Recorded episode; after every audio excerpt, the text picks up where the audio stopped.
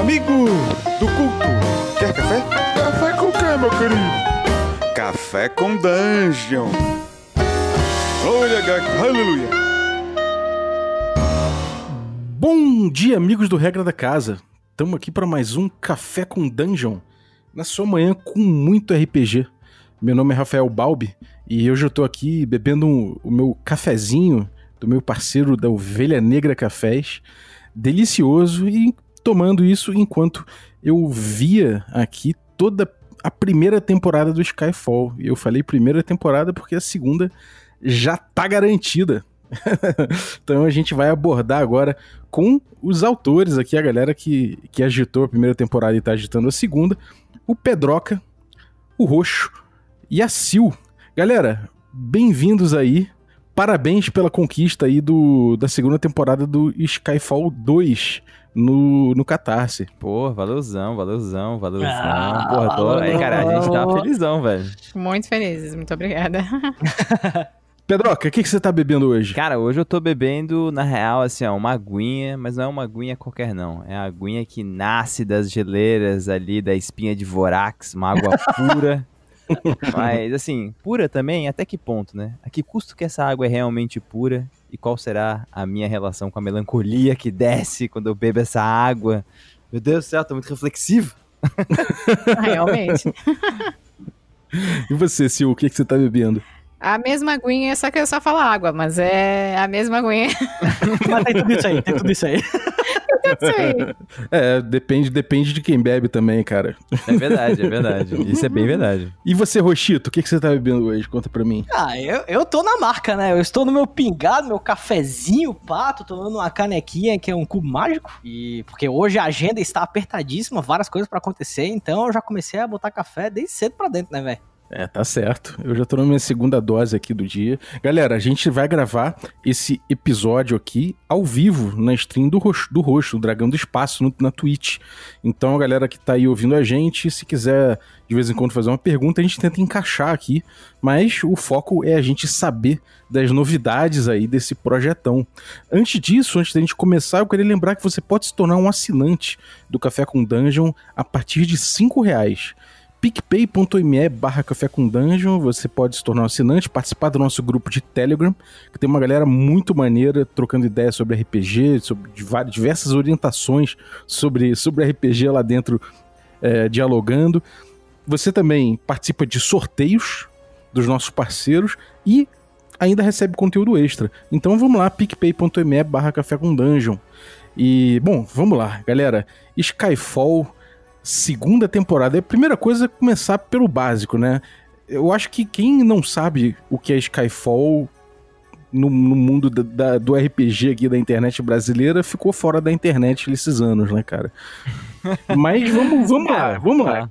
Conta aí a empreitada Skyfall de um jeito rapidão, Pedroca. Ou o Sil, ou o Roxo, quem ganha a iniciativa. Cara, boa. Velho, o Skyfall, ele, ele, ele nasce como um, ah, um cenário e um projeto meio que junto, assim. O cenário, na verdade, há mais de, tipo, seis anos atrás, né? era, era o cenário que eu jogava em casa.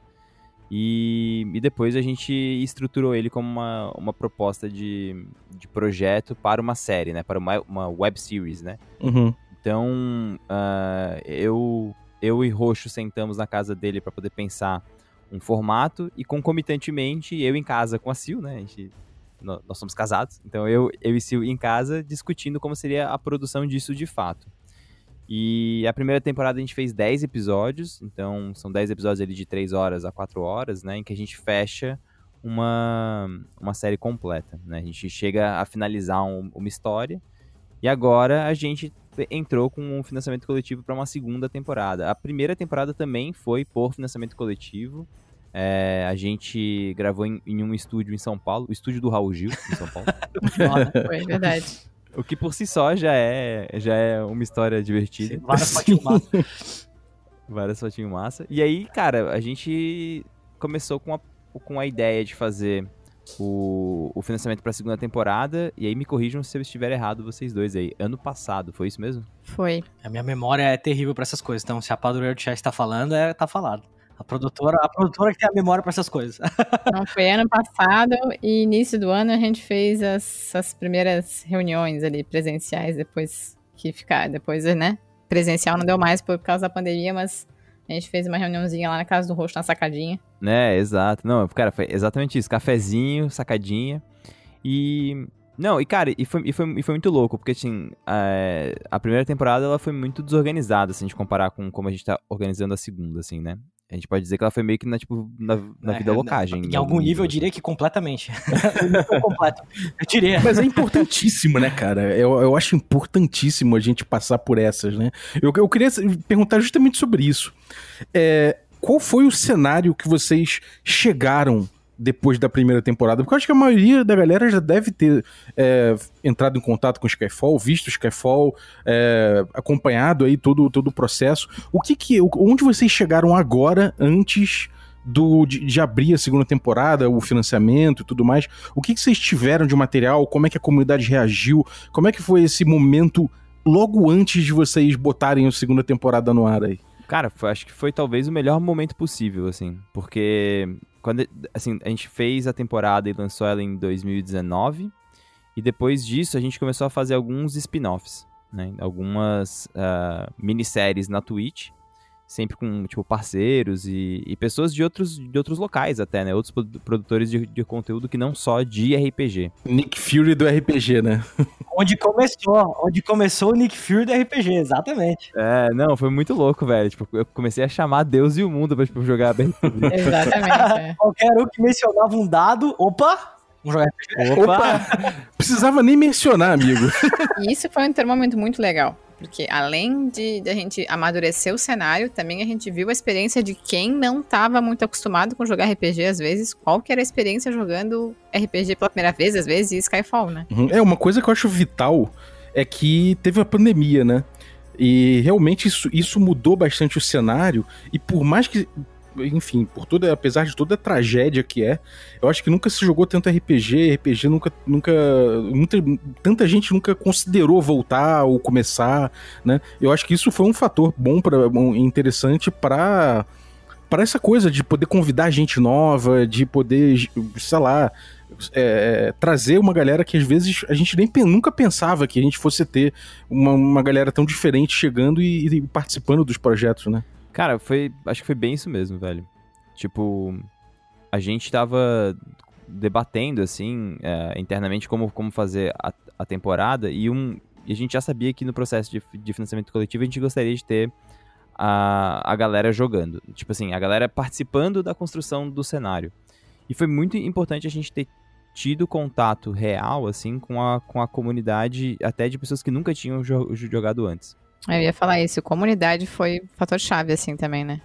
A gente, foi o que a gente mais tentou desenvolver também, assim. É, deu pra sentir que vocês tiveram um, vocês tiveram uma, uma coesão danada com a comunidade que tá apoiando bastante, né? Chegou já com essa com, com esse engajamento no talo, né? Inclusive com a galera da Dragão Brasil também, né? O galera da Jambô, na verdade, é, que chegou junto com Tormenta, com toda essa, essa parada. Como é que foi esse casamento é, dessas duas empreitadas aí, do Tormenta e do Skyfall, né, pra construir esse momento que, que tá começando agora? Cara, é, foi durante o próprio financiamento do, do Tormenta 20, ali na reta final. ah, algumas editoras estavam ah, já em contato comigo para poder ah, pu- assim, publicar Skyfall. Lembrando que na época ele era um produto para D&D quinta edição. E quando eu comecei o diálogo com a Jambô, a conversa foi muito clara, assim, tipo, muito, velho, a gente quer produzir o material de, tipo, Skyfall, pra gente seria interessante que saísse compatível com Tormenta 20, óbvio, né? Porque assim você também consegue estar dialogando diretamente com os autores, tudo. Eu falei, cara, beleza, é, é isso que eu, que eu preciso, né? Tipo, é isso que eu quero. E a comunidade de, de Tormenta 20 é uma comunidade muito grande. E é uma comunidade que ela tá bem aberta, assim, a, a, a jogar é, outras coisas re- relacionadas ao universo. Então eu achei que era um ótimo diálogo, sabe? Achei que seria muito, muito positivo. Quando a gente começou a... Aí foi quando a gente começou a fazer as mesas em Tormenta 20 e Skyfall, né? Tipo, as mesas de Skyfall usando o sistema de Tormenta 20. E aí, obviamente, eu já comecei a tipo, deturpar o sistema. Eu peguei essa- vou, pegar essa, vou pegar essa regra aqui, vou jogar outra coisa em cima dela. E aí, E aí começou a ficar legal, porque é, em momento algum perdeu-se a essência do que era Skyfall, pelo, pelo, pelo contrário, né? Tormenta 20, ele tem uma cara muito mais próxima do que é Skyfall do que D&D quinta, de fato, assim, sabe? Eu já tinha mexido muito em D&D pra se tornar Skyfall. Uhum. Sim, a gente até, a gente até trocou ideia sobre, sobre essa conversão aqui no Café com Dungeon, né? E foi, foi bem maneiro o episódio. É, vou até botar o link pra galera no descritivo do, do episódio, quando for pro ar, pra galera que ficar curiosa poder chegar lá e dar uma conferida. É, agora, a comunidade, ela sentiu o Skyfall, né? Ela sentiu esse cenário diferente, esse cenário bem amarrado, com ideias muito. É, é, são muito diferentes as, as ideias, o tom, do que a gente tem normalmente de cenário de RPG, de cenário de fantasia, de, de, de alta fantasia medieval e tudo mais. Ele tem uma cara própria. Como é que foi a, a, o engajamento natural da galera como co-criador disso, né? O, o, a gente teve uma, uma pergunta aqui no, no chat do, do Roxo aqui, é justamente a respeito disso. Vocês sabem de como é a experiência de outras pessoas jogando Skyfall que não, que não fizeram, não necessariamente é, foram em stream ou coisa assim, vocês têm esse, essa dimensão de, de toda essa, essa evolução do cenário junto com a galera? Cara, eu tenho algo, tipo assim, eu tenho algum, algum é, conhecimento das pessoas que participam da minha stream e vêm comentar sobre, sabe? Tipo, e inclusive, tipo assim, coisas que, por exemplo, a gente pinta o cenário, né? Como. Quer dizer, agora não tanto por causa do Turma 339, né? A gente tem uma mesa aí, que é uma mesa estilo Harry Potter, na Universidade Arcana de Opaf. então ela, tipo, ela tem uma pegada, tipo assim, não heróica, mas super épica, né? Digamos assim. Mas ela não é, ela não tem, tipo, a melancolia, o peso sentimental que existe quando você joga, tipo, uma mesa é, entre milhões de aspas, comum, entre as de Skyfall, onde você está no mundo, nos ermos, tentando entender sobre as quedas e tudo que está acontecendo nesse universo. E é, tem uma viewer é, no meu chat que ela, inclusive, falou que ela mestrou, o primeiro RPG que ela mestrou pra filha dela foi Skyfall, a filha dela tem 7 anos, saca? Então, tipo assim, eu tenho certeza que ela não ela não jogou Skyfall exatamente como ele é, né? Tipo, entre aspas, como ele é. Mas, mas essa é a parada, desafio canon nisso. Você tá escrito desde a primeira temporada, né? Tipo, matar vacas sagradas é um negócio que acontece comumente sempre em todas as mesas, e eu não diria nem só Skyfall, em tudo que a gente joga. Né? A gente tem esse costume. É isso, é muito importante, inclusive, pra linguagem do RPG, eu acho, né? É, se for em prol do tipo assim, o bagulho ficar massa, então o bagulho vai ficar massa, sabe? Tipo, é isso, sabe? Então essa foi, é, tipo assim, eu tenho, eu tenho esse contato específico. Esses feedbacks, assim. Dessas pessoas que vêm na stream e falam, pô, cara, joguei Skyfall, mestrei massa pra caralho, não sei o que lá. Teve um cara, inclusive, que ele, que, que apareceu aqui faz pouco tempo. A gente tava conversando e tudo mais, e ele mencionou que, ele mencionou que o Kulan, que é o dragão branco do, do, do Skyfall, Kulan da Nova Alvorada, o dragão branco do Skyfall, o dragão branco apareceu e se apresentou como Orochi. Então, tipo assim, eles ouviram na primeira temporada que, tipo, o Orochi queria se tornar o Dragão Branco por causa de, enfim, de vários plots, e o cara pegou essa ideia, levou pro mundo dele, tornou ela realidade, e no mundo dele, no universo dele, de Skyfall, o Orochi realmente é o Dragão Branco, velho. Irado. Porra, eu, eu completei o que eu queria completar, não no universo 37X, né? Mas no, no, em um universo, velho. E eu, eu, fiquei feliz com isso, assim. Eu senti um sentimento de, pô, que massa, velho. em algum lugar ele completou, né? Exato, exato. Olha, quem tá aí no chat aí do, do, do Dragão do Espaço é o nosso camarada Volo, que participou daí da primeira temporada. E ele perguntou se tem escopeta no podcast. Não só tem escopeta, mas eu tô aqui lendo, enquanto bebo meu café, eu tô lendo aqui o Volus Guide to Shotguns. Galera, é o seguinte, esse material, essa participação na comunidade, o que a comunidade criou, porque na primeira, na primeira no primeiro financiamento teve coisa que, que o público trouxe também.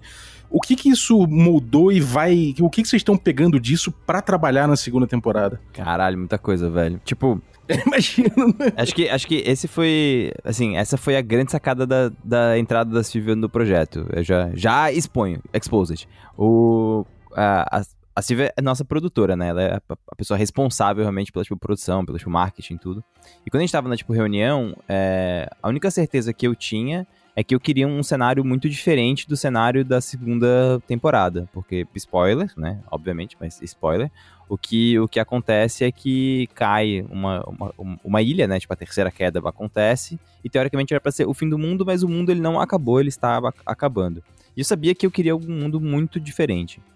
E aí a Silvia deu a ideia, ela, ela trouxe a ideia de fazer decisões dos apoiadores. E acho que isso foi, tipo, a sacada, assim. Tipo. Desde a primeira temporada, desde o começo do desenvolvimento do cenário como um todo, ele sempre teve esse caráter muito colaborativo, né? E sempre foi assim, a gente desenvolveu muita coisa em live, sempre com a opinião da galera que tá ali assistindo, da, da, comunidade em si, e a gente não queria perder essa essência, né? Eu diria até não só Skyfall, né? A gente tem outras campanhas que, inclusive, a, a gente abria stream, sabe? Tipo, essa parada, por exemplo, nós fizemos um evento onde abrimos a stream do Pedro e a galera tinha que desenvolver coisas. No Três Portas também tinha isso, onde o chat tinha que fazer coisas. A gente já fez isso em outras campanhas no passado, em Mares de Sal e Sangue. É, existia um, um, mendigo de Hamlet que ficava andando por aí, que eram as falas do chat. Então, tipo, a gente tem essa questão de envolver a galera de alguma forma, de algum jeito, sempre que a gente pensa e tenta experimentar com isso, né? O Skyfall é simplesmente a consequência desse processo, né? É, o resultado, digamos assim, por assim dizer. Um pedaço dele o processo mesmo, né? Talvez tenha muito mais coisa.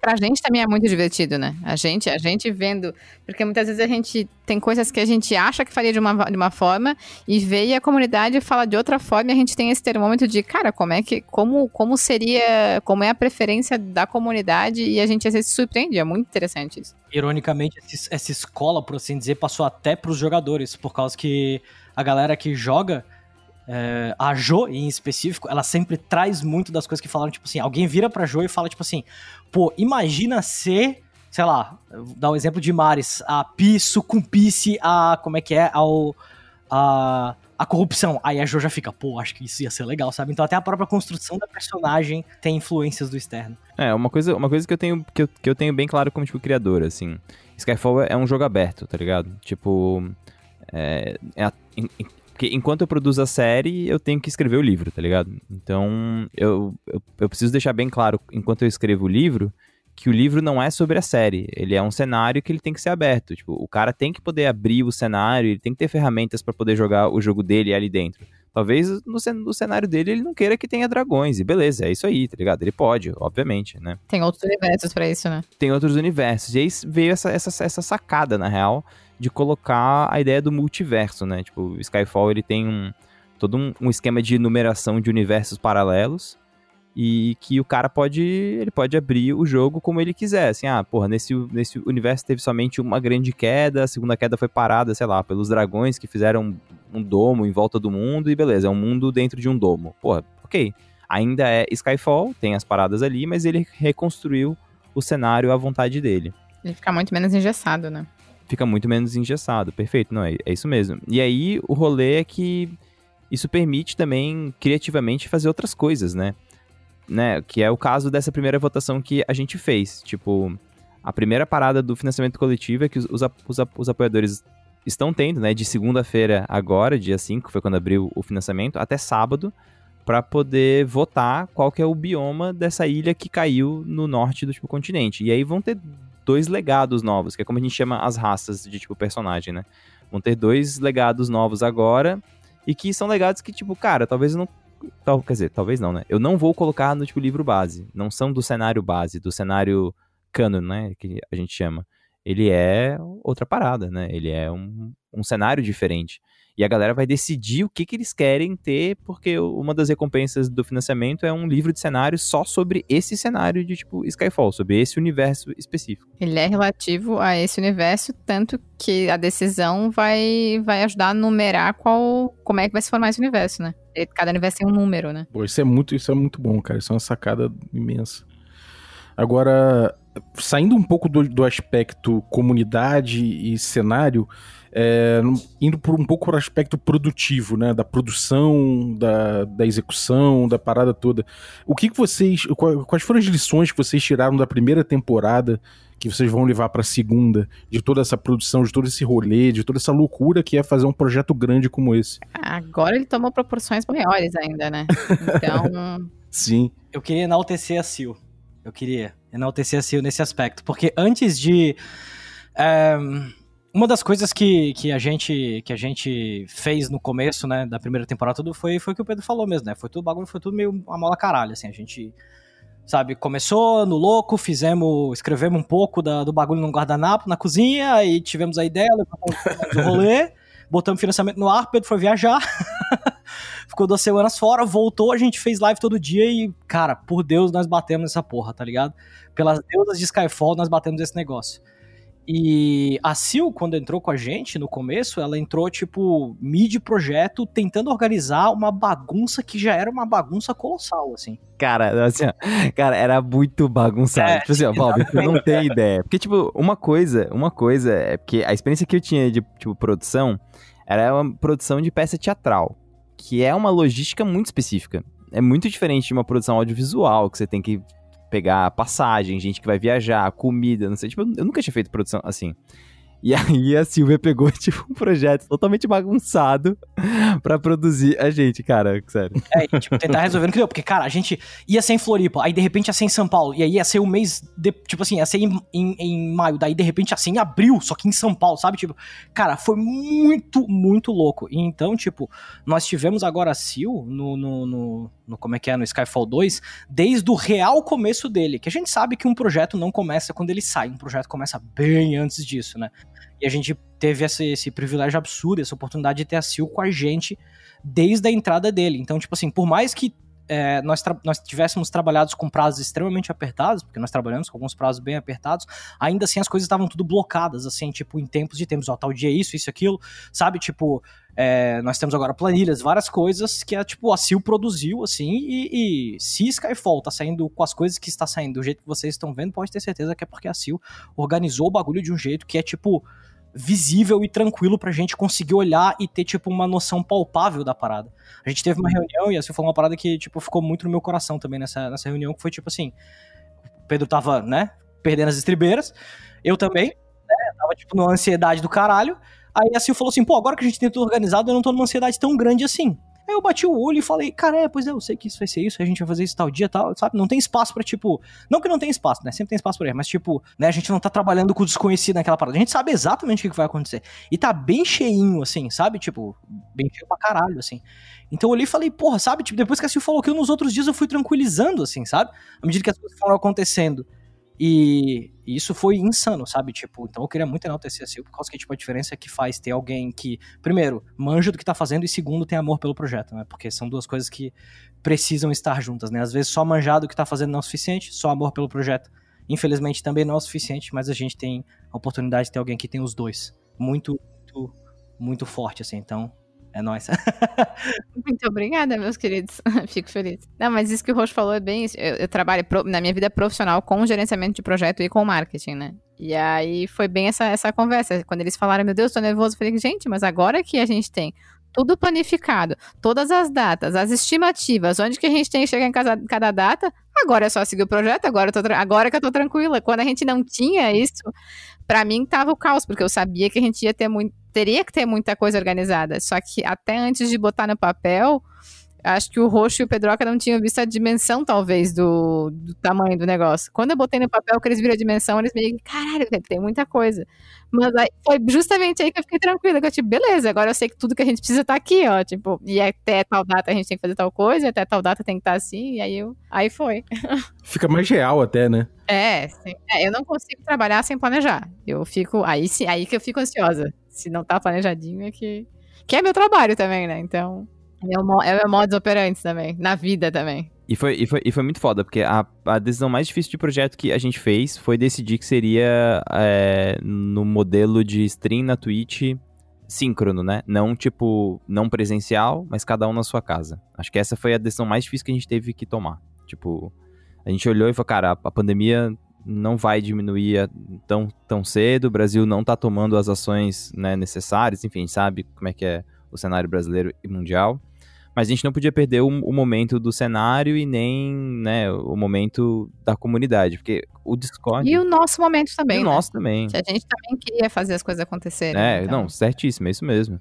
E aí a gente começou a montar um, um projeto para tipo, financiar, na verdade, porque assim, no fundo, cara, a gente tá financiando a produção do, do material para apoiadores também, né? Tipo, ilustração pra caralho. Com a questão pandemia, era tudo uma grande incógnita, porque a gente queria, ter, a gente queria fazer a segunda temporada é, mais próxima dos moldes da primeira temporada ou do que a gente quer fazer o Codinome Ampulheta. Que depois a gente fala um pouquinho mais, né? Acho que pra não cortar tua pauta aí.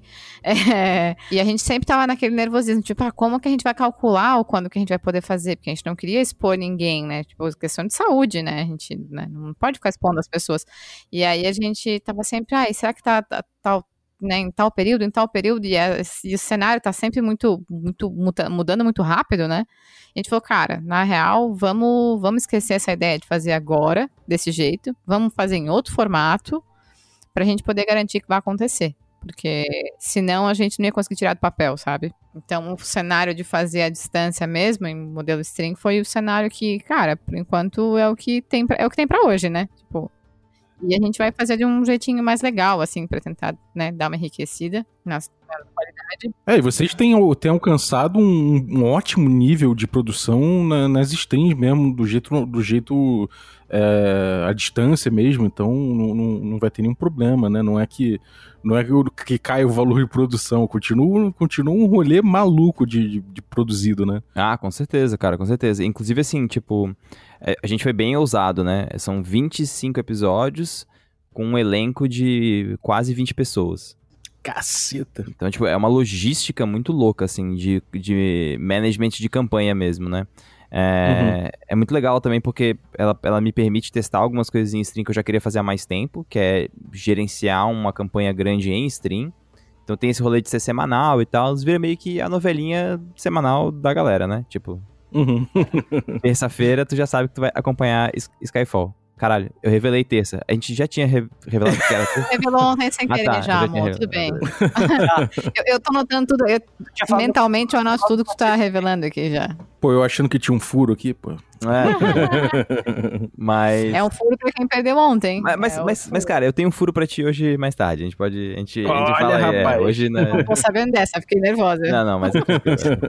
mas assim, cara, tipo, uma coisa que a gente tem bem claro é qualidade de áudio. É, é tipo, se eu tivesse que, que tomar uma decisão, tipo assim, de produção relacionada à primeira temporada e à segunda, é qualidade de áudio. Isso foi, isso foi uma armadilha que vocês tiveram na primeira, né? Puta merda, cara.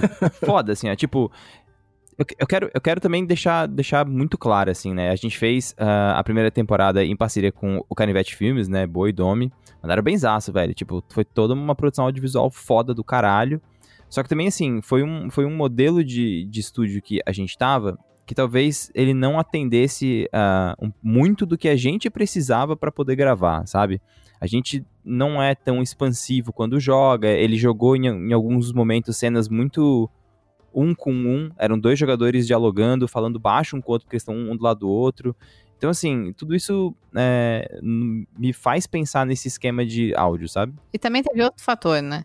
Quando a gente fez a gravação da primeira temporada, a gente gravou tudo numa tacada só. A gente se juntou, fez intensivão três dias, ou enfim, foram três dias intensivão, e a gente foi colher e, e rever os resultados e tudo mais com tudo gravado. Então, a gente, as lições aprendidas que a gente teve da primeira temporada, a gente teve no final da gravação de tudo. Então a gente não tinha como voltar e mudar alguma questão, entendeu? Então, com a primeira temporada, a gente aprendeu muita coisa, que, que justamente o que o Pedro falou, algumas coisas que funcionam melhores, outras que funcionam menos por questão de funcionamento também de elenco, equipe, modelo de, de, de mesa, tudo mais. Então, a gente só foi ver as coisas depois, porque não teve nenhum período. A gente fez intensivão mesmo. A gente entrava no estúdio de manhã, saía final do dia, entrava no dia de manhã, saía final do dia. Então, agora com algumas lições também que a gente viu e coisas que a gente tem que mudar, fica melhor. Então, é sempre aprendizado, né? Todo projeto é a primeira vez, a gente tem, óbvio, a gente tem vários aprendizados. Nunca ninguém sai 100% na primeira. Até porque se não existe, né? É, ainda mais eu acho que é uma coisa que não é nova só para vocês. É uma coisa que é nova para todo mundo, né? Então a gente tem aí um modelo, sei lá, Critical Role, a gente tem um modelo outro, mas não é necessariamente aquilo que vai funcionar pro teu projeto, né? Então, tipo, todo mundo passa, tipo, vai estar tá buscando formatos e experimentando. Acho que isso, é, isso, isso, inclusive, é empolgante, né, cara? Isso é uma coisa empolgante, né? É legal ver onde tá e como tá, assim, sabe? Tipo, e importante não take for granted. Eu não sei como é que é isso em português. Ai, meu Deus. De, tipo, não, não tomar, assim, de, de graça, sabe? Como certo, né? É, porque, cara, tipo, o caos da primeira temporada foi. Tipo assim, faltava, sei lá, 14 horas pra sair o episódio e eu tava tentando editar o áudio do rolê, sabe? Tipo, o áudio de rolo. Foda. Cara, foi. Tipo assim. Eu, eu acho que eu posso dizer que esse foi o meu maior pico de adrenalina e ansiedade da minha vida, velho. Da minha Caralho. vida nessa, nessa coisa. E, tipo, não só meu, assim, compartilhado. Porque foi o cara. Foi uma loucura, velho. Então, ter como ter tem a segunda temporada, assim, meu Deus, velho. É um, é um breath of fresh. É tipo, é um É, é, meu, é- é- são duas experiências muito diferentes, tipo, muito completamente diferentes. diferente. Assim, eu tenho certeza que na segunda temporada a gente vai errar alguma coisa mesmo assim. Que a gente vai aprender pra fazer uma, uma, né, Ah, uma- claro, um pouco mais pra com frente, vai aprender pra fazer de- diferente mais pra frente. Cada vez a gente vai aprendendo um pouco de coisa nova. Mas a gente já sabe quais erros que a gente cometeu na primeira, então, sabe, a gente já tá mais safo dessa vez, assim. Sim. E o que que de maneira, tipo assim, você falou, puta, isso aqui foi um puta acerto, isso aqui tem que ter na segunda, eu vou partir disso aqui pra segunda. O que, que, que quais foram os, os highlights que vocês botariam, assim, na, na primeira parte toda, pra gente cair definitivamente na segunda depois, depois, depois dessa pergunta? Cara, pra mim, eu, eu, eu tenho uma coisa muito clara, e é o, o meu lado mais artístico da parada, assim. Skyfall funciona porque a produção audiovisual dialoga a todo momento com o cenário e o jogo. Então, tipo, é, as pessoas não estão só assistindo uma web series, como seria, sei lá, como se fosse ou um Netflix da vida, né? Elas estão assistindo uma série sobre um jogo. Então o jogo precisa existir e ao mesmo tempo o jogo tem que impulsionar a série. Então essa vibe de direção de arte, sabe? Tipo, de, de assim, de saber o que eu como criador quero pra série como um todo, isso pra mim foi muito importante, cara, e que, eu, e que eu tenho bem claro, assim, tipo, eu sei qual a vibe que eu quero pra segunda temporada e eu sei que isso vai dialogar com tudo no projeto. Então tem coisa, por exemplo, que eu falo pro Roxo e pra você, eu falo, não, cara, tem que, tipo, tem que ser assim. Tipo, isso aqui eu preciso que seja de- dessa forma, sabe? E tem coisa que eu falo, ah, eu, eu quero fazer mais ou menos isso, mas eu não sei como. Daí, ah, não, pô, tu pode fazer assim, assim, assado, isso aqui pode, pode funcionar assim.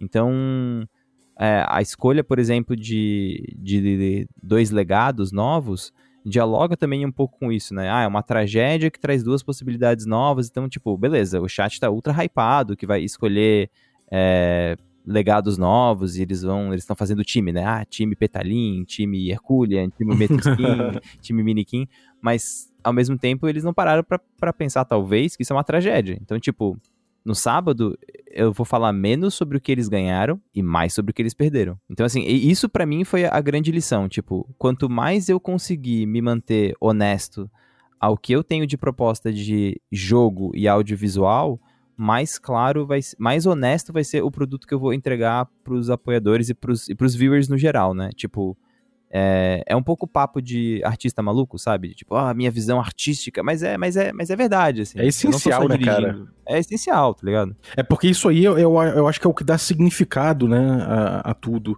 Não adianta você chegar, fazer uma stream gigante, ter milhões de pessoas apoiando, fazer um projeto que é bem sucedido, se aquilo não, não for tua verdade, cara, é, não rola, né? Então, é, acho que é fundamental mesmo, cara. Você tá certíssimo. Eu con- eu concordo 100% também, cara. Essa parada, tipo, o tema, né? é O tema, digamos assim, do, do que é o do que é Skyfall e tudo mais, é sabe, tipo, essa, essa melancolia precisa. Ela, ela é muito massa como ela é sentida, né? Porque ela também é, ela é sentida por você, jogador, e por você, personagem, né?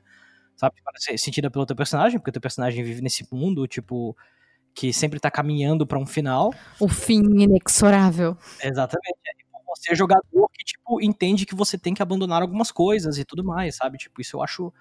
Eu acho muito massa. Que já, que, tipo, bate com o que eu achei que foi o maior acerto da primeira temporada, ironicamente. Pra mim, o maior acerto da primeira temporada é ser Skyfall. Sabe? Tipo, porque Skyfall é, é essa. É essa. É essa parada tão única, sabe? Tipo, é uma coisa que eu falei muito pro Pedro na época também. Eu falei, caralho, as melancolias foi, pra mim, né? Tipo, como, como jogador e como pessoa que, tipo, vê de fora, assim, e, enfim, ajuda no que pode. A melancolia, pra mim, é o maior acerto de Skyfall, cara. De longe, assim, ele é o. Ele é o. Ele é um ponto, assim, de. Ele é um norte pra ti, sabe? Um norte muito foda, um norte muito, muito sincero, assim, pro que é o teu personagem e tudo mais. Então é, é muito massa, cara. O ponto Concordo, concordo com o Roxo, é muito. Outro ponto que eu só lembrei agora também é, foram algumas adaptações de mecânica. que já na primeira temporada a gente, a gente teve e que apontaram mais ainda para ter um sistema realmente Skyfall. Daí a gente viu, cara, algumas coisas funcionam, em, em, outros, em outros sistemas, que na época era D&D, né? Outras não. E aí o Pedroca fez as adaptações, enfim, a gente teve algumas, né, adaptações para funcionar melhor a Skyfall.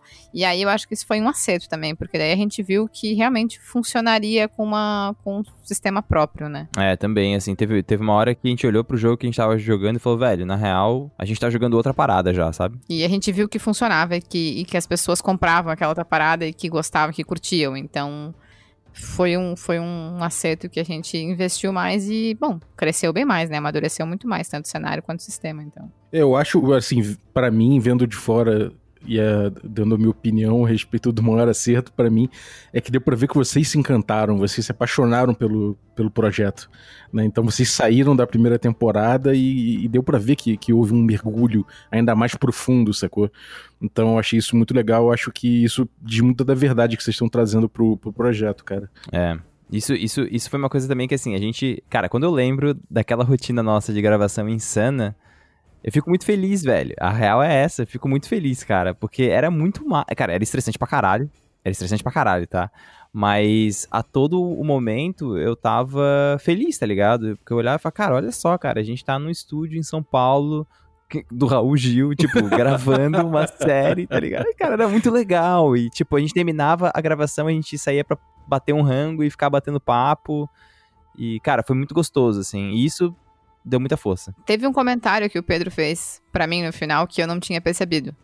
Mas comentário realmente de, de diretor e de teatrólogo.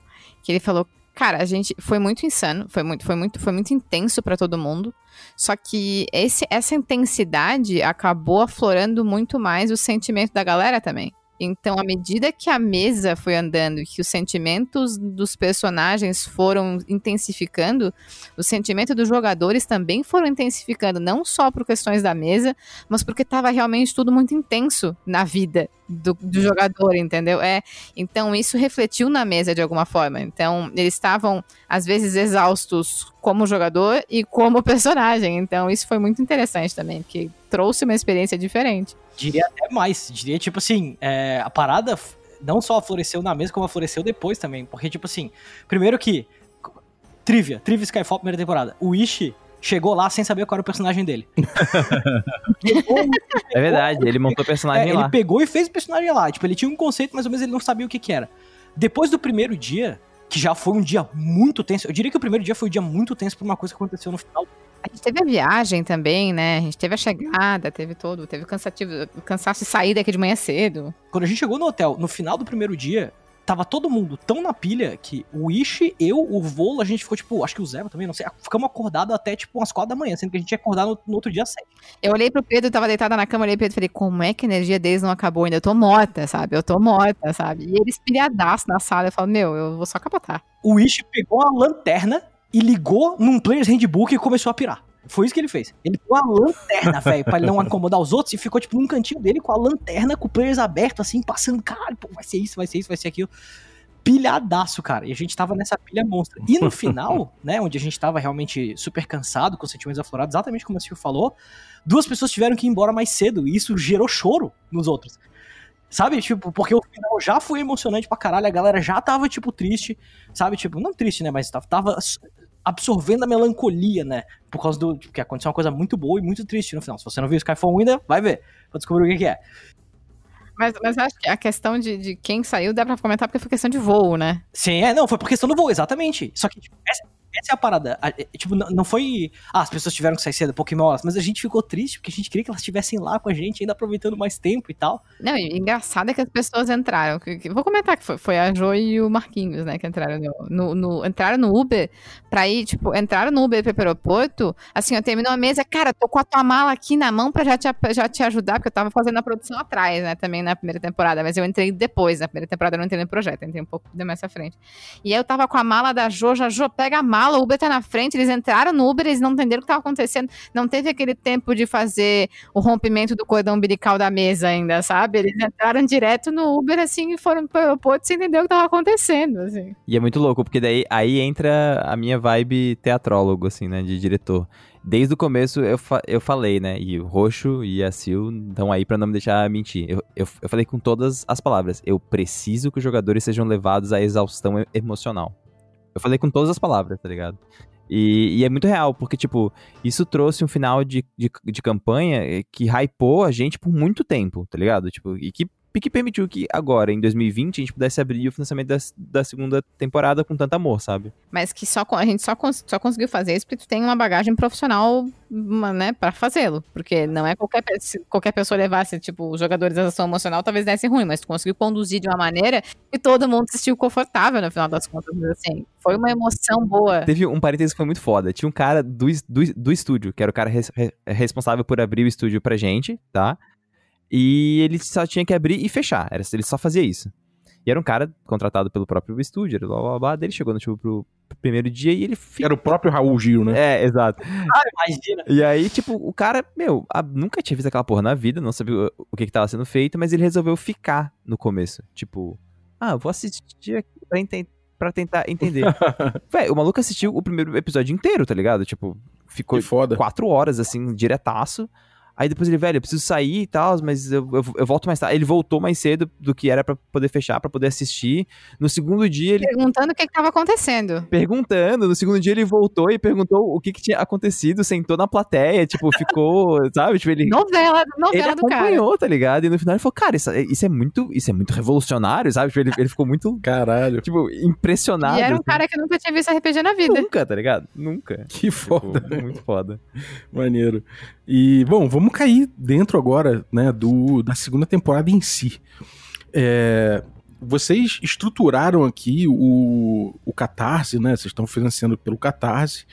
É, a essa altura, a gente está gravando aqui com o que? Tem dois dias, né? É o segundo dia agora. Terceiro dia. Já bateu 106% da meta. E, cara, como é, como é que vocês estruturaram essa coisa das metas extras? Quais são elas? E, e o que que vem pela frente? O que que a galera tá caçando agora? Conta pra gente. Cara, acho que a melhor pessoa pra poder falar isso é a Silvia. Com certeza. A gente estruturou organizando todas aquelas lições aprendidas que a gente viu da primeira temporada, né? E o modelo que a gente quer oferecer, tanto a segunda quanto o codinome Ampulheta, que a gente não chama de terceira, mas é uma, é uma, é uma temporada que, viria, que vem depois, se tudo der certo, vem depois do, da segunda. E pra, tanto para oferecer uma qualidade de entretenimento, mesa, stream, gravação, dependendo como vai, como vai ser o financiamento, além, além de fazer nesse modelo que a gente quer de qualidade, a gente também viu as necessidades que vai ter para os jogadores, a gente viu algumas outras questões que vai ter de equipamento, tudo isso juntou e dividiu ali nas metas que a gente que a gente colocou. Que o Pedroca pode botar um pouquinho melhor aí também já agora. Pode ser. É, porque assim, a gente, a gente calculou o quanto que seria pra poder financiar duas temporadas. Tipo, ah, a gente não tem como fazer presencial agora, mas a gente quer fazer um Skyfall presencial. Beleza, quanto que isso sai? Aí a gente começou a, tipo, ver, né, todo o esquema de, ah, considerando 2021, tudo, né, blá, blá, blá, o quanto que a gente Considerando também que cada temporada tem suas particularidades específicas, né? Ah, A também é. segunda temporada tem umas particularidades, a do Codinome Ampulheta tem outras. Que a gente, na, segunda, a gente calculou um período desse período de 25 episódios e um hiato no meio, pra não pesar, porque como seria toda, o Pedroca já revelou que seriam terças-feiras, como seriam todas as terça- terças-feiras, 20 jogadores, vai ter que ter um revezamento, vai ter que ter, são muitas semanas seguidas, né? Então, tanto pra jogador quanto pra mestre, a gente calculou um hiatinho no meio Pra todo mundo ficar de boas, porque também foi uma lição que a gente viu da primeira, que às vezes é exaustivo. E aí a gente botou pra frente uma data que a gente acha que de repente já vai estar seguro, em questões de pandemia, mas também se não tiver a gente pode ou estender ou jogar um pouco mais pra frente, não teria problema com isso. E juntou também com as, com as datas que ficam prontas as, o playtest, o livreto, que daí é o que o Pedro tá escrevendo. E aí é, é- é justamente isso. A primeira meta extra é liberar o material do Codinome Ampulheta, que é um, é um outro universo de tipo Skyfall. Ele é meu, muito diferente do canon básico, assim. Ele tem, no lugar de Kishins, né, que são os orcs no sul, a gente tem as Nagas que venceram a guerra, a gente tem elfos que dominaram o poder da sombra e utilizam isso para poder criar um meio que um, um, império terrorista, tipo, é um, é um mundo bem mais dark, assim, e ele tem... Pra quem não tá familiarizado, o universo que foi a primeira e vai ser a segunda é o 37XX, que os, X, os dois X, eles vão ser definidos pelos apoiadores, que são os acontecimentos de cenário. E o, o cenário do codinome Ampulheta é o 1234. Então, o primeira, a primeira numeração é a numeração de quedas que tem na, no cenário. Então, o 12, o, né, que começa com 1, é uma queda só. Então, a gente já sabe que vai ter muita diferença. Sim, com certeza. Já por aí. Então, algumas coisas, alguns outros números a gente não, a gente não ficam tão óbvios assim, né? Esse é um primeiro número que é mais óbvio para quem já sabe a numeração. A gente, a gente, sempre, a gente sempre fez, tipo, na questão de tem duas quedas, a terceira é o fim. E agora vai começar nessa questão de tipo, é a primeira queda só. Então, o que, o que, que ainda existe, sabe? Tipo. É, e, e aí, assim, essa é a primeira meta, liberar essas cotas de apoio, pra, né? Porque ainda são nas cotas, né?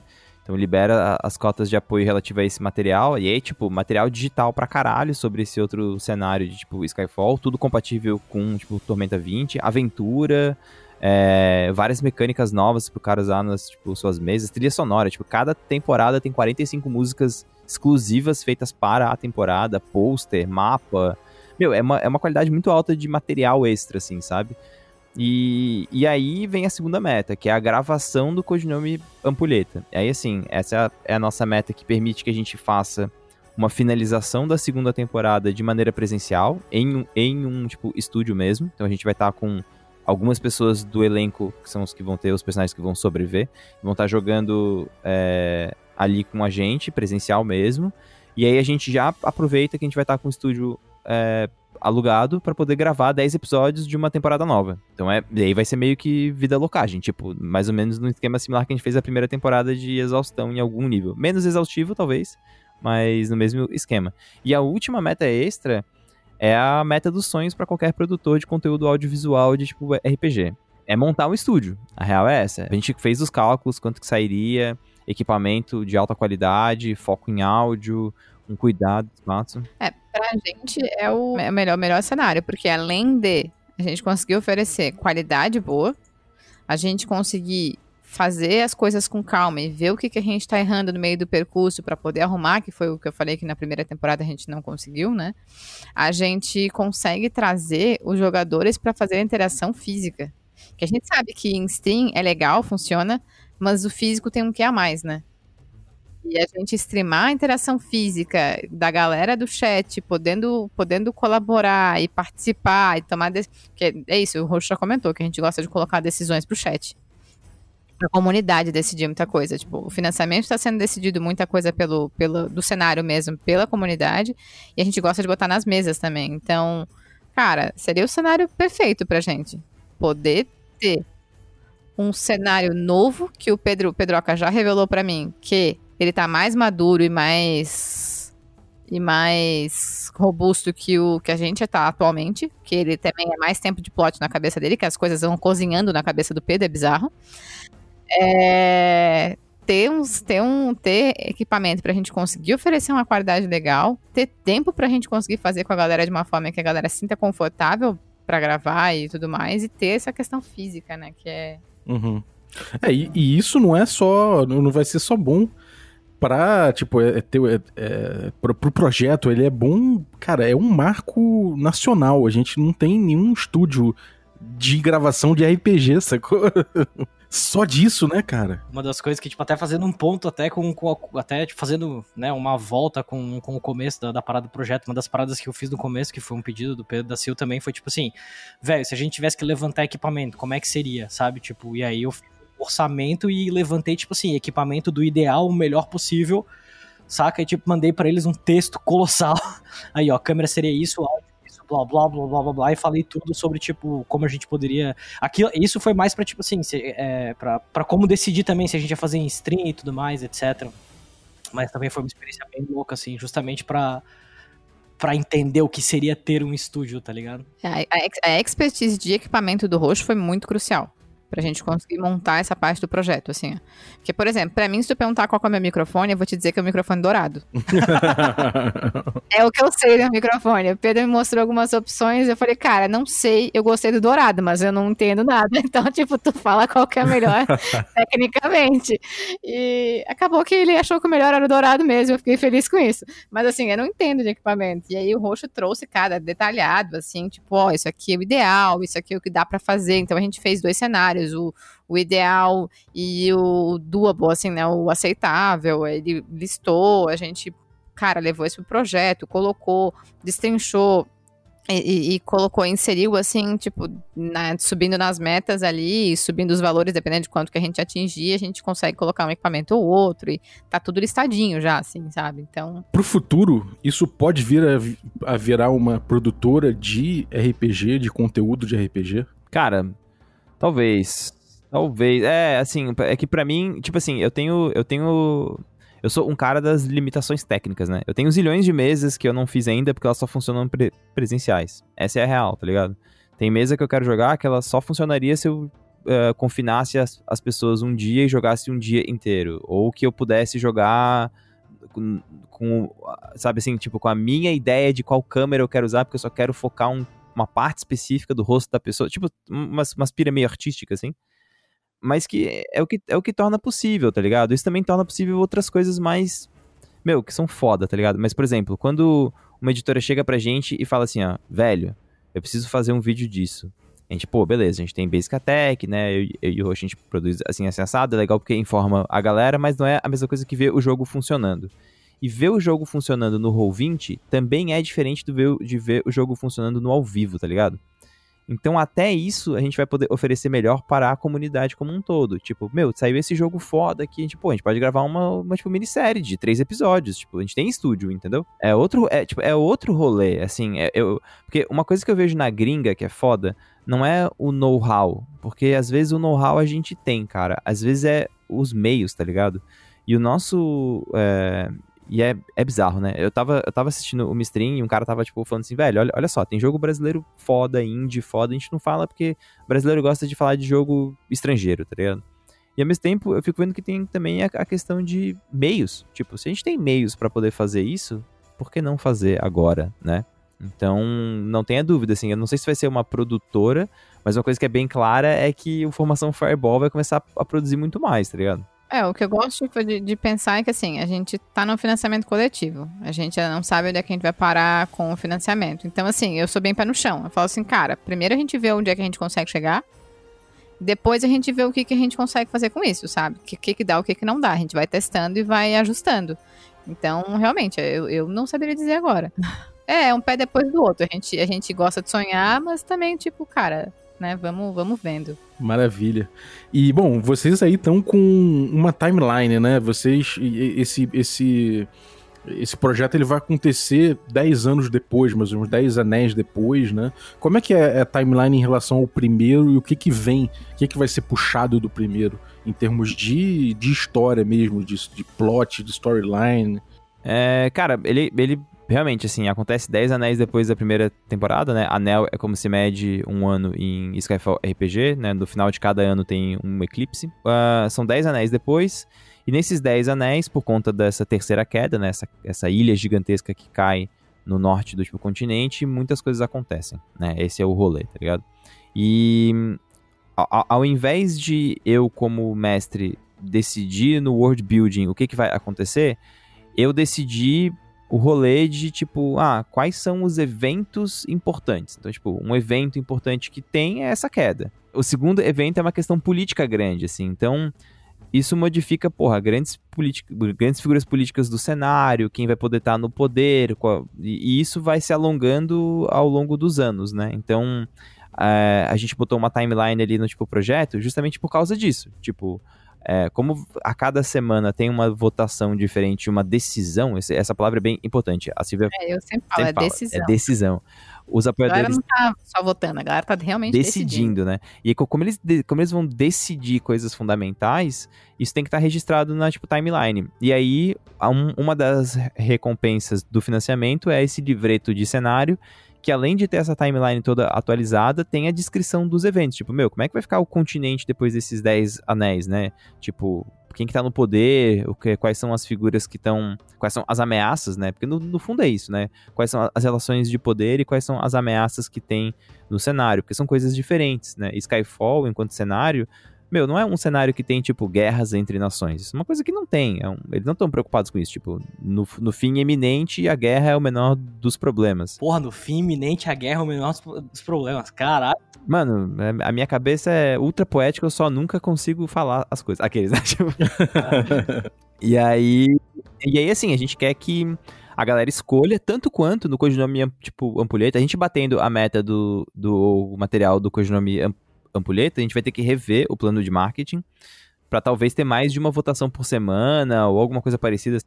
Mas porque, cara, a gente vai ter que reestruturar, porque o codinome Ampulheta eu quero que tenha ainda mais participação da galera, tá ligado? E vocês, vocês pensaram em alguma coisa além da meta de 250 mil? O que a gente tem, assim, é um pouco assim, a listagem que eu tava comentando que o Roxo fez de equipamento, a gente tem equipamentos que são aceitáveis e equipamentos ideais. Então, a gente, o que também a gente pode fazendo também é tipo, ah, upgrade de equipamento também, sabe? Por enquanto, a gente sabe que tem equipamentos que funcionariam melhor, mas que a gente achou que iam encarecer demais o projeto, a gente escolheu outras opções, por exemplo.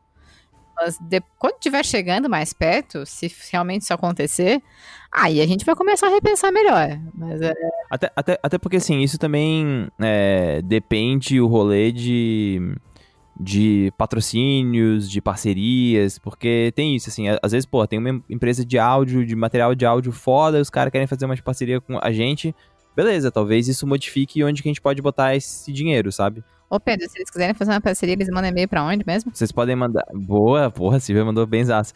Pedroca, o K é mudo, arroba gmail.com, é, boa, boa. Ah, tá, eu só queria saber mesmo. É, é, porque tem uma coisa que eu acho que tá acontecendo agora com, com o rolê de vocês, é que nesse último ano agora, entre o, entre o Skyfall 1 e o 2, é que vocês realmente vocês estão explodindo bastante a bolha, né? Existe, para quem produz conteúdo dentro do RPG, percebe muito claramente que existe essa bolha né, de, de conteúdo, da galera que, é, que já é bastante engajada com RPG, mas você já, já deu para perceber que vocês conseguiram perfurar muito tranquilamente essa bolha e vocês já estão falando com um público que é mais amplo, né? Então isso desperta interesse de outros parceiros que não necessariamente a galera que produz pro mercado de RPG, né? É, exato. Cara, tipo assim, no fundo, agora vem o lado bem business, assim. No fundo, tipo, a, a, a marca tá querendo saber o quanto que aquilo vai refletir de marketing positivo para ela. A gente tem bastante consciência disso. E a gente tem um público muito engajado. E isso também traz uma, uma responsabilidade pra gente muito grande. Tipo, cara, se a gente for fechar com alguma marca, a gente vai fechar com uma marca que tem a ver com a gente e com o público, tá ligado? Tipo, a gente não vai ficar falando de um produto que a gente não acredita, por exemplo né? Ainda mais vinculado a um projeto que a gente tem tanto apego emocional. É, a gente também tem que estar alinhado com os valores daquela marca, né? Porque às vezes a marca não reflete os valores que a gente acredita também e, cara, né? Então essa parada da bolha, ela, ela, ela é muito real, assim, tipo, por mais que, que de repente uma, uma, uma empresa olhe e fale, pô, é uma comunidade pequena comparada com outras coisas, né? No fundo, é uma comunidade ultra engajada. Talvez isso tenha mais valor para a marca como um todo. E aí tem que pensar também em quem quer jogar, enfim, são várias discussões curiosas nisso, né? Mas o rolê, cara, no fundo, eu acho que é assim, ó, perfurar a bolha, tá ligado? Tipo, é, quando a gente faz uh, eh, RPG em Skyfall com os caras do Choque de Cultura, tipo, né? E, não, e é muito louco, eles, tipo, perguntaram assim, meu, que cenário foda, tipo, é brasileiro? Eu falei, é, velho, fui eu que fiz eles, caralho, velho, porra, da hora isso aqui. então, e aí, tipo, tem uma galera que tá, cara, vê a stream e que nunca viu, tipo, nada de RPG. Só tá vendo rota final, tá ligado? O próprio, o próprio Caíto falou, né, tipo, caralho, o RPG mudou bastante nos últimos tempos, né? E até quando teve, tipo assim, teve uma, um acontecimento denso na mesa, não vou dar spoiler o que, que é, o, o próprio Leandro virou e falou também, caralho, o Elfinho vai voltar diferente na próxima mesa, sabe? Tipo, então sentindo, assim, essa parada, tá ligado? e já que vocês tiveram acesso a essa galera tipo, que é de fora do, do, da bolha do RPG, uma galera que até já jogou e tudo mais, mas que é, pô, ator do Choque de Cultura, o cara que é da TV Quase, né? O, pô, uma galera que é, tipo, completamente de outros rolês, assim, que tá entrando no RPG. Isso vai ter dessa galera no, na- no elenco aí do, da segunda temporada? Ou vocês estão buscando. Qual, qual- qual é o, o que que pautou aí a escolha do, do elenco da segunda temporada? Vou falar uma parada só que, tipo, é uma parada muito importante que eu acho que vale a pena ser mencionada pra caralho, que é um negócio que a gente tá buscando é pluralizar o elenco. É, não, isso, acho que esse, era- esse, era, o- esse era o ponto, assim, uma, ah, uma autocrítica que a gente pode fazer da, da primeira temporada é uma questão de, tipo, diversidade de elenco, tá ligado? No fundo, assim, eu, eu, eu faço autocrítica, mas sempre com muita atenção, né? A gente, cara, gravou uma primeira temporada com as pessoas que jogam em, em casa com a gente, né? Tipo, era, era literalmente as pessoas que jogavam em casa com a gente, mas a galera que, aí, do ponto de vista de seleção de elenco, sabia que iriam funcionar com essas, com essas pessoas.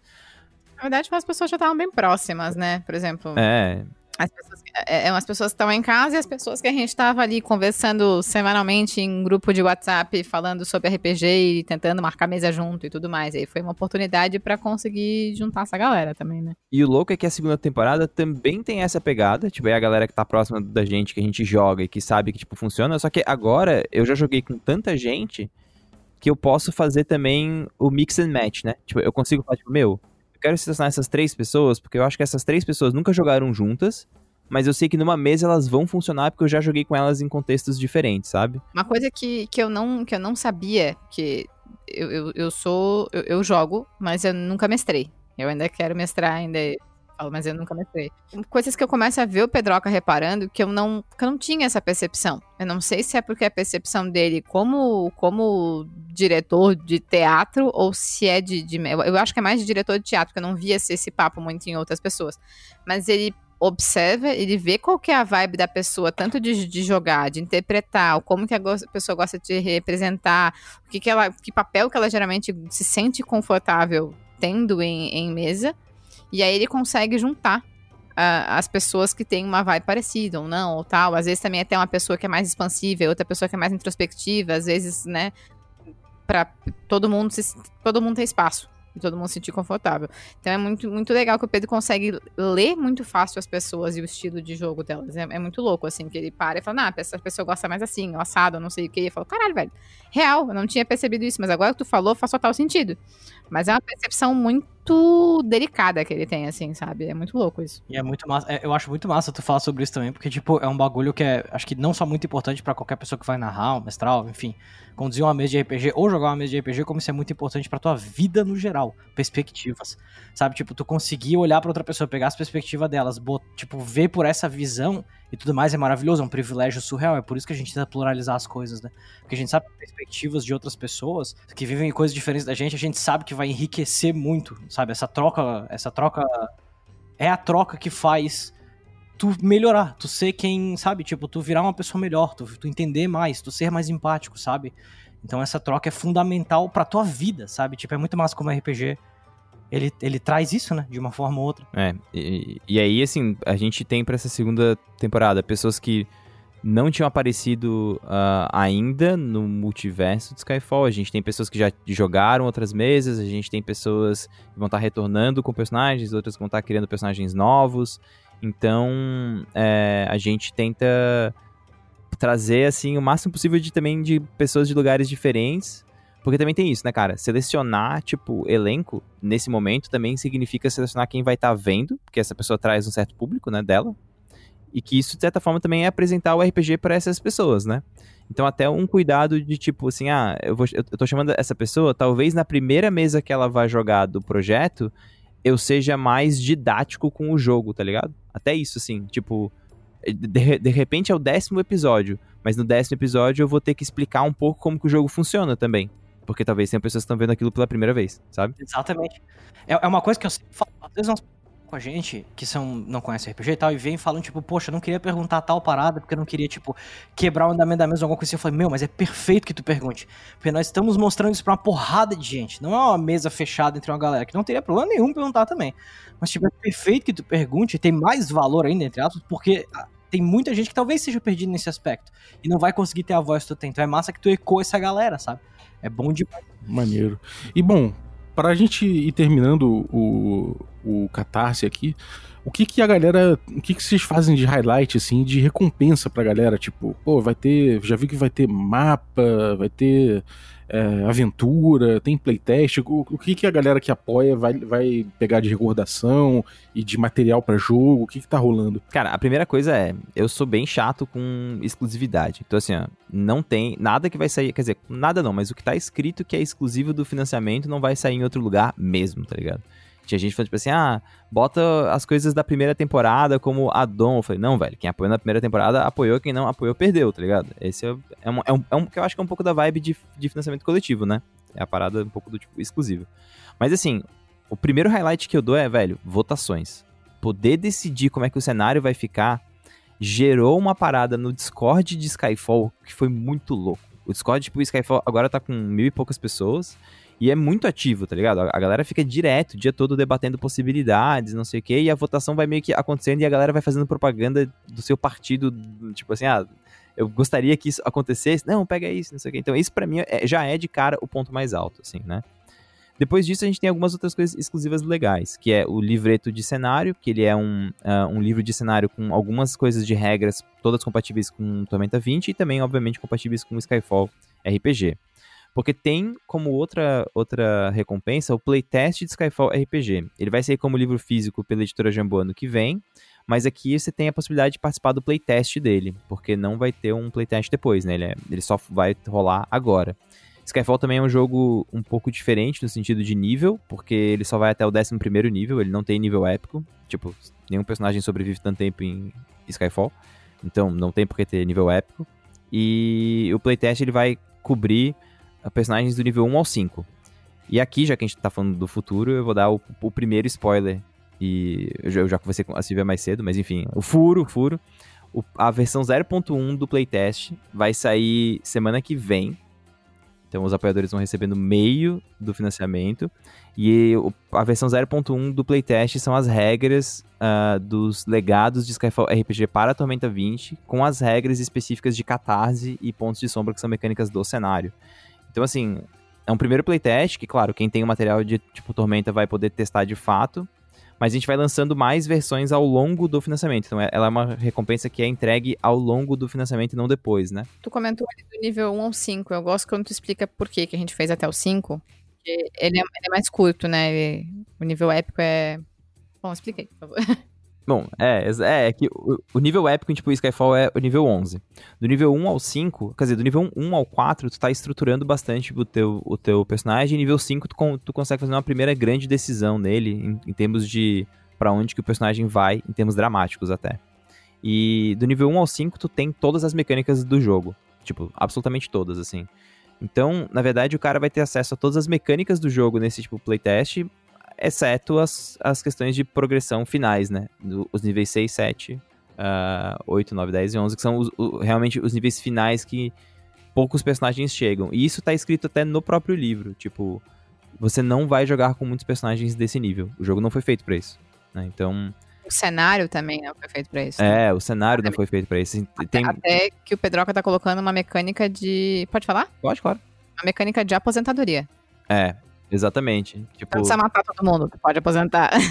Se na vida real a gente já não pode mais se aposentar, pelo menos no jogo a gente se aposenta, né? pelo menos Skype, você Muito pode. bom. É, é exatamente isso.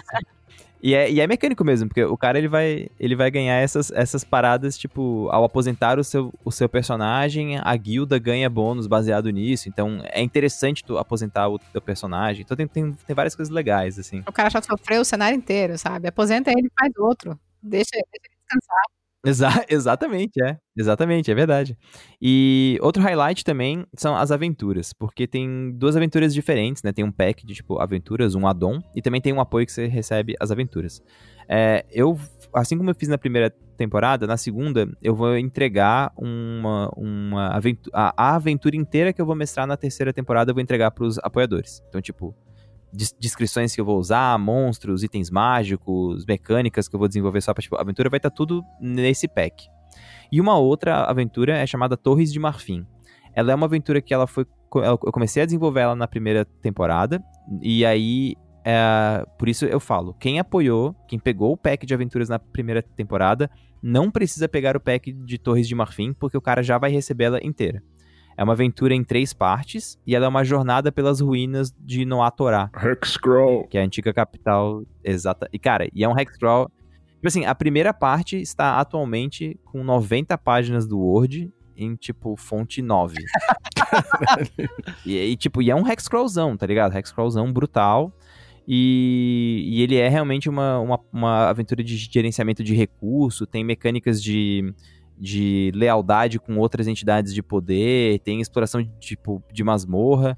E a segunda e a terceira parte serão entregues durante esse financiamento. Por quê? Porque assim como a gente está fazendo decisões do financiamento, eu vou fazer um período de, de votações da aventura. Então, tipo, a galera vai ter um tempo para jogar a aventura, aí vai poder fazer, votar e decidir onde que a para onde que a aventura vai tipo, progredir. Ah, a gente vai explorar mais essa parte dela, mais essa, e a aventura vai sendo entregue aos poucos, né? Então esse é um outro ponto alto, eu acho, do financiamento, assim, é massa pra caralho. Não sei se tá ligado, Bob, mas a gente fez um Hexcrawlzão de Opaf, tu sabe disso? Chegamos a te contar isso ou não? Não, o Pedro me falou, ele, a gente tava, eu não sei, a gente, a gente trocou uma ideia sobre Hexcrawl rapidinho, Aí falou que tava, tava. Mas eu não cheguei a ver, não, cara. Pré-pandemia, quando a gente tava jogando junto, a mesma que a gente jogava na casa do Pedro, que jogava eu assim. Ah, não chegou a streamar então. Não, não foi streamado. Foi tipo assim, pô, o nosso RPG da, da saúde mental. Tava jogando eu, eu e o Glauco. E a gente sentava lá, Sil tinha a Biv, maravilhosa. Eu tava com o Stark, que era um, um, um kobold de ferro que tinha uma bola de Aetherium no peito. então, tipo. É, e a gente e era full hexcrawlzão, assim, era tipo, o Pedro tinha aventuras, pôs em lugar e a gente ia, tipo, em certos lugares, vivia os, os bagulho hexcrawl, hexcrawl, assim, massa pra caralho. Que foda. O Pedro, o Pedro que chegou em determinada situação e falou: qual é esse negócio de hexcrawl aí? é, não, mas, cara, pior, pior que foi isso mesmo, velho. A gente, cara, a gente tava em Brasília quando, quando eu fiz o, aquele workshopzinho contigo, lembra? Sim, sim. Ali eu anotei a primeira mecânica, velho. Falei, beleza, dá pra ver isso aí, cara. Dá pra fazer. Aquele workshop lá, agora eu dei pra, pros assinantes aqui do, do café. E agora evoluiu. Aquele lá eu me perdi. Foi o primeiro workshop que eu dei na vida, então foi Porra, muito. É, foi, foi muito eu falando, né, cara? Mas hoje em dia eu vejo que é necessário botar a galera pra, pra experimentar. Então a gente fez umas rodadas. Eu fiz as primeiras turmas, eu junto a galera, proponho três dias de Hexcrawl. Então cada um tem 20 minutinhos ali para mestrar três diazinhos de Hexcrawl. Que animal. Porra, caralho. Ficou maneiro. É, e aí no final todo mundo que jogou junto vai passando a experiência. Ficou maneiro. Mas só pra. Enfim. Cara, pô, muito legal. Aventura de Hexcrawl. Tem. Cara, tem cenário pô, que é um cenário diferenciado, né, cara? Realmente, essa coisa da melancolia, essa, essas particularidades do, do, do, do Skyfall, eu acho que realmente estão fazendo história no cenário brasileiro. E, pô, vocês estão de parabéns, não só pelo, pela, pela iniciativa, né? Pela coragem de botar uma iniciativa que é grande, que é, pô, que é significativa nesse sentido. E, e pô, fazer acontecer, cara. Parabéns para vocês. Boa sorte aí no resto. Espero que vocês batam aí é, as três metas e as 15 pela frente aí. Tomara que exista no futuro uma Disneylândia de Skyfall no Brasil, cara. Quero visitar. o cara vai para sofrer. Vai pra sofrer. Sai a galera chorando, amigo. Mas, pô, eu tenho certeza chorando. que vai sair feliz, cara. É aquela, é aquele choro que merece. Não, Disneylandia é caralho, né? Porque é foda falar Disneylandia, parece que é pejorativo. É um, par, um parque temático de Skyfall que você pode escolher sair chorando e de repente viver Aí, as aventuras de uma escola de magia. Pô, cara, é o céu o limite para vocês, cara. Apesar das coisas caírem, vocês estão subindo. Então, parabéns. Pô, brigadão, Bob, brigadão. Cara, a gente tá muito contente com o resultado todo. Ter batido a meta tão rápido para mim me trouxe uma tranquilidade muito. Foi uma, cara, foi um alívio, velho. Cara. Ver, ver, a aceitação da, da comunidade foi muito boa. É, assim. não, isso foi surreal, cara. Assim, acho que foi. Meu, a gente tá muito contente mesmo, assim. Acho que a comunidade tá pegando. Tipo, pe... a comunidade entendeu sobre o, o, o que, que é o financiamento. O financiamento não é sobre uh, assim, o produzir a série ou não, a galera entendeu que o financiamento é sobre os apoiadores ajudarem a produzir a série. É, é, tipo, no fundo ele é sobre isso, entendeu? Ele é sobre a comunidade. E quando a gente viu que a galera se tocou disso, a gente falou, véi, sensacional, agora a parada vai ser divertida. A gente vai, a gente, a gente vai passar 60 dias se divertindo com os apoiadores, tá ligado? Uhum. O Lazarel, ali no chat, botou que já tem um brinquedo que existe nos parques mundiais chamado Kabum, no formato de ilha. Ó, oh, viu? é, maneiro. Então, cara, alguma uma mensagem final de cada um aí para dar um tchau pra galera e antes da, antes da gente encerrar aqui. Pedroca, dá seu tchau aí pra galera e uma mensagem. Pessoal do Café com Dungeon, uh, voltei, aqueles, né? I'm back. I'm back, bitches. O, cara, queria agradecer bastante o pessoal que tá ouvindo, porque eu sei que o, o, o, pessoal que ouve Café com Dungeon é um pessoal que se envolve com a comunidade de RPG no geral, então, porra, tamo juntasso. Considerem conhecer o projeto, senão, cara, se não vai apoiar uh, o projeto, assim, dá uma olhada mesmo, assim, olha ele para poder ver o que, que a gente tá tá fazendo, porque de uma forma ou outra afeta o cenário como um todo. E se puder, cara, apoiar com um pouquinho, assim, sugiro que apoie no mínimo ali para poder fazer das votações, porque, cara, participar das decisões é do caralho. Então, recomendo pra caramba que a galera que, pô, tá sem condições ali, mas quer apoiar, porra, pega esse daí que esse daí é show de bola. Sil, um recado pra galera, dá o teu tchau aí. Cara, muito obrigada pelo convite. É, cara, o que eu queria, na real, é que eu tô sempre falando, eu agradeço muito a comunidade que a gente tem de Skyfall. De RPG como um todo, mas a comunidade que, que se formou em volta de Skyfall é muito foda, galera. É muito legal, muito gente boa e estão dando muito apoio, assim. Então, é muito gratificante ver que essa aceitação e ver que a galera recebe a gente com tanto carinho, assim, sabe? Então, é um agradecimento de coração. Uhum, legal. E Rochito, manda braba. É nóis, velho. É... Cara, eu ecoo as palavras da Sil justamente porque eu sinto que não, não existem palavras para descrever praticamente nada. Assim, eu não sei se o nosso vocabulário consegue comportar o que, que é a sensação de gratidão que a gente tem em relação ao, ao a todo mundo, cara, porque é, é, surreal onde chegou, é difícil de acreditar, é, é aquele negócio que tu, sabe, tipo, é até bom que a gente tenha tanto trampo e te, esteja fazendo tanta coisa, porque, tipo, a sensação da moeda cair é um negócio que eu acho que ela só vai vir muito depois. Pra mim, por exemplo, a ficha não caiu ainda, sabe? É insano, assim, sabe? Porque a gente não. É muito difícil entender o escopo da parada, sabe? Tipo, então é. É, é essa parada, assim, sabe? Tipo, eu, eu queria. Eu não sei. Sabe? Tipo, eu não acho que o universo caiba a quantidade de agradecimentos e gratidão que a gente possa passar, sabe? É uma experiência humbling, sabe? Tipo, é uma experiência de humildade muito grande, assim, sabe? Porque a gente a gente chega com ideias, sabe? Tipo, e com, e com sonhos, e com, e com loucuras, assim, sabe? Mas é isso que a gente tem, sabe? E a força para botar as coisas, sabe? para botar as coisas funcionando. Mas quem faz acontecer, velho, tipo, é a galera. E, e, tipo assim, eu fiz um post de comparação, sabe, da outra vez um foi em 60 dias e o outro foi em 3, sabe? Tipo, e a gente já extrapolou esse. Não só a gente já extrapolou esse, esse, esse valor, esses apoios, como também, tipo, com menos pessoas. Então as pessoas, elas botam mais fé no rolê agora, sabe? Tipo, então é, é surreal, cara. Eu não. Sabe, tipo, eu acho que eu nunca, eu nunca vou conseguir parar numa, tipo, na frente da galera de Skyfall, assim, e ter algo para dizer. Eu só vou olhar assim e eu queria cicatrizar a cabeça, a cara de cada um na minha cabeça, assim, pra ter isso para sempre para mim. Maneiro. Eu ainda tenho em algum lugar aqui no computador o screenshot da primeira temporada quando vocês financiaram. Vocês estavam na live com Game Chinchila, não é isso? É o Zera? É, eu tirei um print e guardei. Falei, isso aqui, isso aqui é para posteridade, amigo.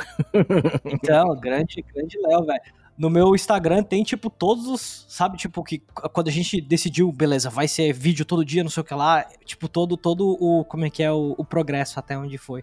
Eu tenho guardado com muito carinho também, velho. Maneiro, galera. Parabéns aí para vocês, sucesso. E é isso aí. Queria agradecer vocês pelo conteúdo e agradecer a galera que ficou ouvindo a gente até agora. A galera do, do stream, da stream aí do, do, do Roxo, Dragão do Espaço também, galera que ficou aí com a gente. É, obrigado a todos vocês. E eu queria agradecer também os nossos assinantes, a galera que, uh, que torna essa aventura possível, né? Nossos assinantes Café Expresso, nosso assinante Café com Creme e os nossos assinantes Café gourmet. picpay.me café com dungeon.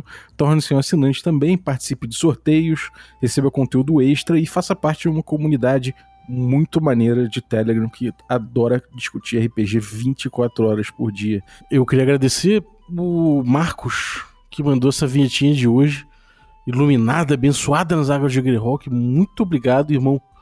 É, se você quiser também mandar sua voz para a vinhetinha do Café com Dungeon, é só usar aí o WhatsApp e mandar pro número que eu coloquei embaixo na descrição do, do episódio. Sabendo que se você mandar aí a sua, sua vinhetinha, né, você já está consentindo nos direitos do uso da, das vozes envolvidas no áudio que você mandar. Então é isso. Muito obrigado e até a próxima.